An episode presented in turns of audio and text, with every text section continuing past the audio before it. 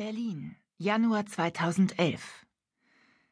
Als die Zeiger der großen Standuhr auf kurz vor fünf rückten, war Lilly Kaiser sicher, dass niemand mehr in ihren Laden kommen würde.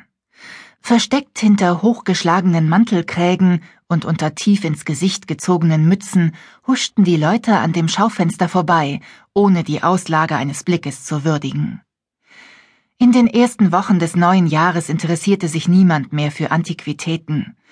Die Geldbörsen und Konten waren leer. Die Menschen hatten kein Bedürfnis, irgendwelche besonderen Stücke für die liebe Verwandtschaft zu suchen. Das würde sich im Frühjahr und Sommer, wenn die ersten Touristen aus aller Welt wieder anrückten, ändern. So lange musste sie die Flaute irgendwie überbrücken. Seufzend ließ sich Lilly auf einen kleinen Louis XV Hocker nieder und blickte durch das Schaufenster zum Himmel hinauf, von dem schon seit Tagen unablässig Schnee fiel. Dabei streifte ihr Blick das Abbild ihres Gesichts in der blank polierten Wand eines Schränkchens, das zur kleinen Armee ihrer Ladenhüter gehörte.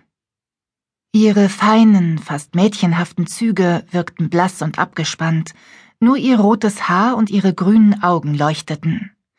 Die Weihnachtsfeiertage hatten ihr nicht viel Erholung gebracht, der Besuch bei ihren Eltern hatte wieder einmal damit geendet, dass sie ihr ans Herz gelegt hatten, sich einen neuen Mann zu suchen. Obwohl sie ihre Eltern liebte, war das zu viel für Lilly gewesen. Entnervt war sie nach Berlin zurückgefahren, um dort den Jahreswechsel allein in ihrer Wohnung zu verbringen und sich dann an die Inventur des Ladens zu machen.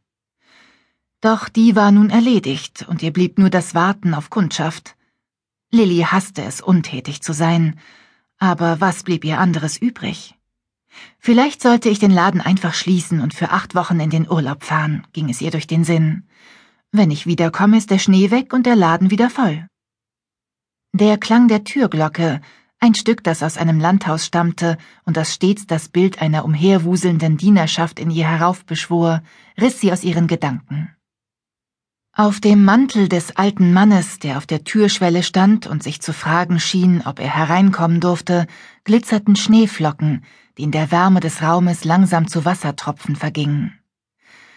Sein wettergegerbtes Gesicht hätte gut das eines Seemanns aus einem Werbespot sein können. Unter seinem Arm trug er einen alten, an einigen Stellen abgewetzten Geigenkasten. Wollte er ihn verkaufen? Lilly erhob sich, strich kurz über ihre dunkelblaue Strickjacke und trat dem Mann entgegen. Guten Tag, was kann ich für Sie tun? Der Mann musterte sie kurz, dann erschien ein verhaltenes Lächeln auf seinem Gesicht. Ich nehme an, Ihnen gehört dieses Geschäft. Ja, genau, antwortete Lilly lächelnd, während sie versuchte, sich ein Bild von ihrem Kunden zu machen. War er ein alternder Musiker auf dem Heimweg von einer Veranstaltung? Ein Geigenlehrer, der sich mit irgendwelchen mäßig talentierten Schülern herumschlagen musste?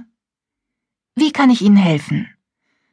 Wieder musterte der Mann sie, als suchte er in ihrem Gesicht irgendwas, dann nahm er den Geigenkasten unter seinem Arm hervor.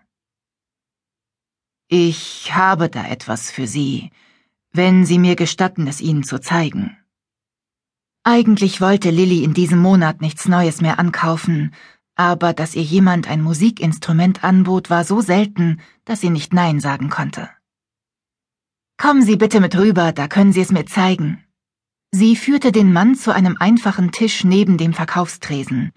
Hier ließ sie sich von Kunden, die kamen, um ihr etwas anzubieten, die Ware zeigen. Meist war nicht viel Brauchbares darunter.